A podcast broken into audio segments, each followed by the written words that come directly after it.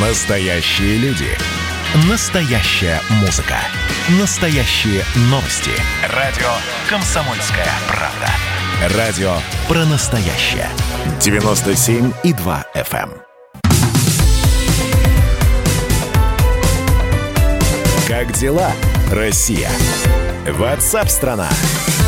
Продолжаем прямой эфир. Радио «Комсомольская правда». И, как э, вы слышали, читали в новостях, скорее всего, э, вот этот вот блогер, э, человек, э, который совершил и стал виновным в ДТП на Смоленской площади в Москве, Эдвард Билл. Все, он, он под, не взят под стражу и даже не отправлен под домашний арест. Он получил судебные ограничения. И вот э, сейчас сообщается о том, что на этого молодого человека надели браслет. Э, этот браслет будет контролировать все передвижения Эдварда Билла. Ему запрещено выходить из дома с 10 вечера до 8 часов утра. Запрещено садиться за руль, а пользоваться интернетом и телефоном только после специального разрешения.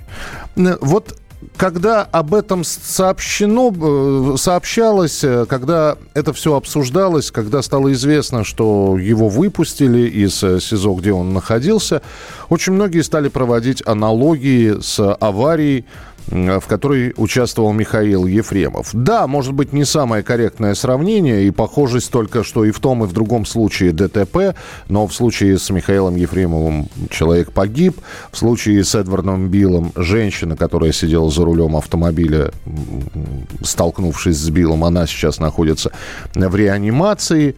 Э, И Михаил Олегович пьяный был. У Эдварда, насколько я понимаю, там все с анализами хорошо, но при этом масса штрафов и езда по подложным номерам.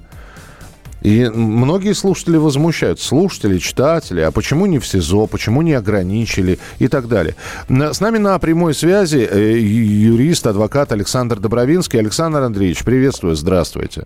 Добрый день. А, Александр Андреевич, вот э, м, про- этично ли сравнивать, э, правильно ли сравнивать вот эти две истории?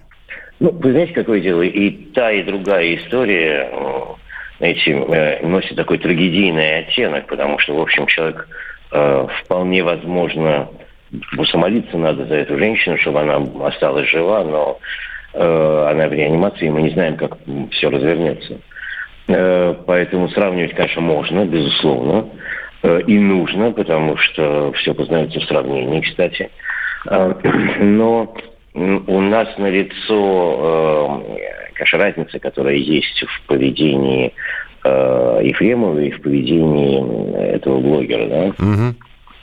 И она заключается, она довольно серьезная. Она заключается в том, что в отличие от совершенно, на мой взгляд, глупой и бессмысленной эм, э, тактики и стратегии поведения Ефремова вместе со своим адвокатом, да, эм, когда они не признавали вину, когда они знаете, шарахались от э, э, вещей, которые им, им- им указывал суд, когда они там подста- подставляли свидетелей, пытались доказать, что Ефремов сидел на другом, э, на другом месте, а не на водительском и так далее. Подобное блогер вину признал.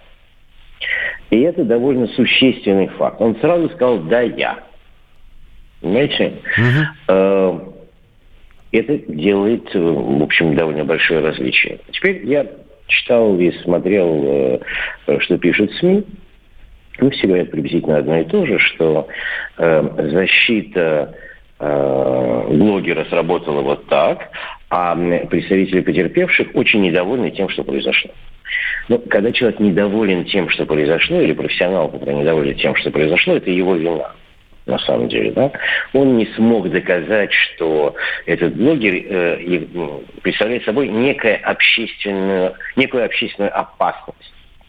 И поэтому должен находиться под э, там, домашним арестом или там СИЗО и так далее. Не смогли. Я не знаю, что это. Не хватило профессионализма, аргументов, но это так. Но с другой стороны, Александр Андреевич, кто-то скажет, что э, даже вот эти вот ограничения для человека, который был публичным достаточно, э, ст- э, делал стримы, выходил в прямой эфир, для него и это и можно уже считать наказанием. Понятно, что наказание Это будет определять могут- суд, да, да, но понятно. Это могут сказать только э, люди юридически девственные, которые ничего не понимают абсолютно в юриспруденции. Я объясню почему. Дело в том, что наш э, уголовный кодекс, процессуальный кодекс никогда не делит людей на профессии, Э, на публичные и непубличные. Понимаете, когда я слышу голоса о том, что вот блогеру запретили э, там, общаться в интернете. Mm-hmm. Послушайте, это ну, запретили. А если бы он был, э, это ни о чем. Это э, Ефремову запрещали также общаться в интернете, хотя там э, он смотрел и новости, и интернет, и мы все это знаем.